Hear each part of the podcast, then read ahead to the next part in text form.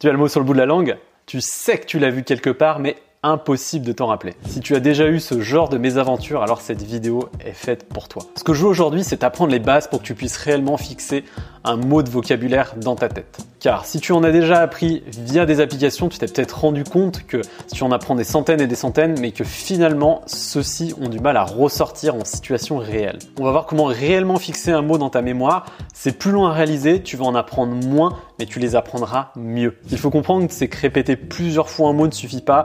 Il y a des étapes supplémentaires que la plupart des personnes ignorent. Je t'invite donc à retenir ces lettres C-A-P-U ou CAPU, soit comprendre, analyser, pratiquer et utiliser. Quand tu rencontres un mot de vocabulaire, tu dois absolument te demander si tu comprends ce mot. Est-ce que tu es capable de m'expliquer ce mot, de m'en faire une description? Ceci est la première étape pour faire travailler ta mémoire. Par exemple, corbata, corbata signifie cravate. La première étape, elle est validée car je sais que c'est une cravate et à quelle occasion en porter une. Petite parenthèse, il est important d'entendre la prononciation du mot, donc n'hésite pas à aller sur forvo.com pour également activer ta mémoire auditive. Corbata. Corbata. Après la compréhension vient l'analyse, tu dois décortiquer le mot et trouver des moyens mémotechniques pour t'en rappeler. Donc ce que je vais faire, c'est que je vais séparer le mot, donc corbata, corps et plus loin bata.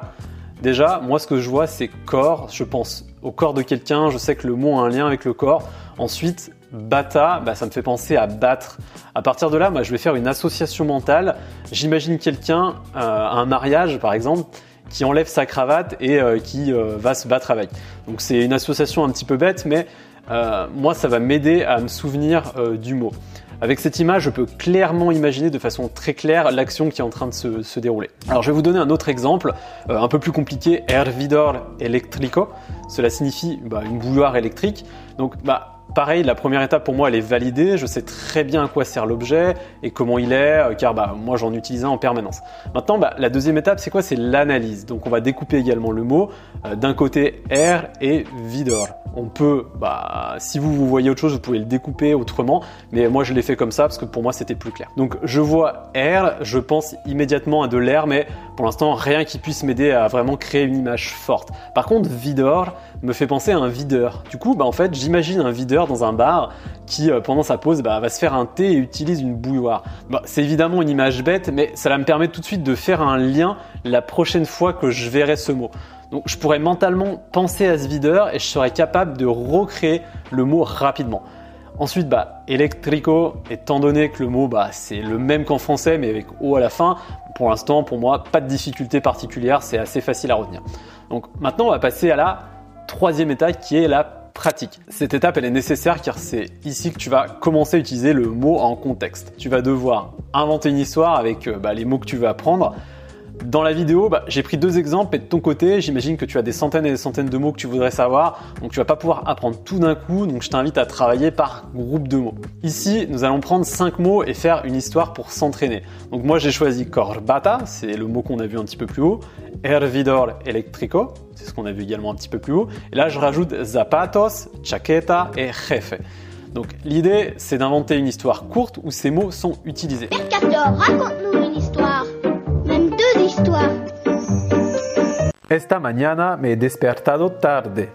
Estoy retrasado y no sé dónde están mis zapatos ni dónde está mi corbata. Es un problema grande porque no soy el jefe, no puedo llegar tarde, pero no puedo ir a trabajar sin tomar un té. Tengo que encender el hervidor eléctrico antes de salir, entonces abro la puerta, pero hace mal tiempo, tomo mi chaqueta y salgo a trabajar. J'ai créé une histoire à partir de quelques mots. T'es pas obligé de faire quelque chose de compliqué, hein. t'écris pas un livre, ça doit pas être forcément euh, syntaxiquement parfait, tu dois juste t'entraîner à utiliser les mots tout simplement. Évidemment, si tu es débutant, tu n'auras pas le vocabulaire pour faire des liaisons, ni un niveau de connaissance de la conjugaison assez avancé pour utiliser différents temps.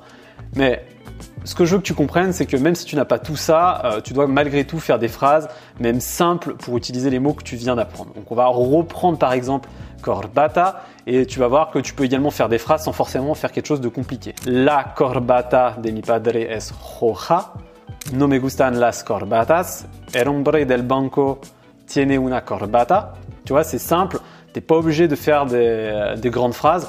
Mais si tu n'es pas sûr qu'en plus que ta phrase elle est correcte, eh ben en fait n'hésite pas à aller sur des applications type Tandem, HelloTalk ou bien même bah, prendre un cours sur italki pour faire corriger tes phrases. Enfin et ultime dernière étape, bah, tu vas devoir utiliser le mot à l'oral.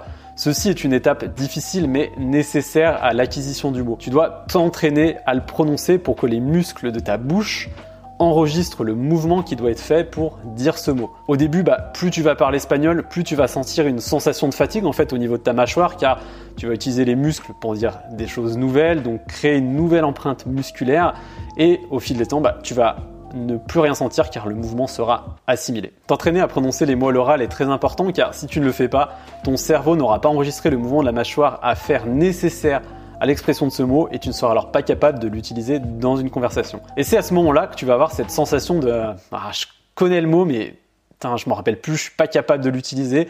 Ou alors tu vas réussir à le dire mais d'une façon un petit peu maladroite ou avec une mauvaise prononciation. Si tu en es au tout début, bah, essaye de faire des phrases à l'oral seul, pratique quotidiennement les mots que tu apprends avec cette méthode.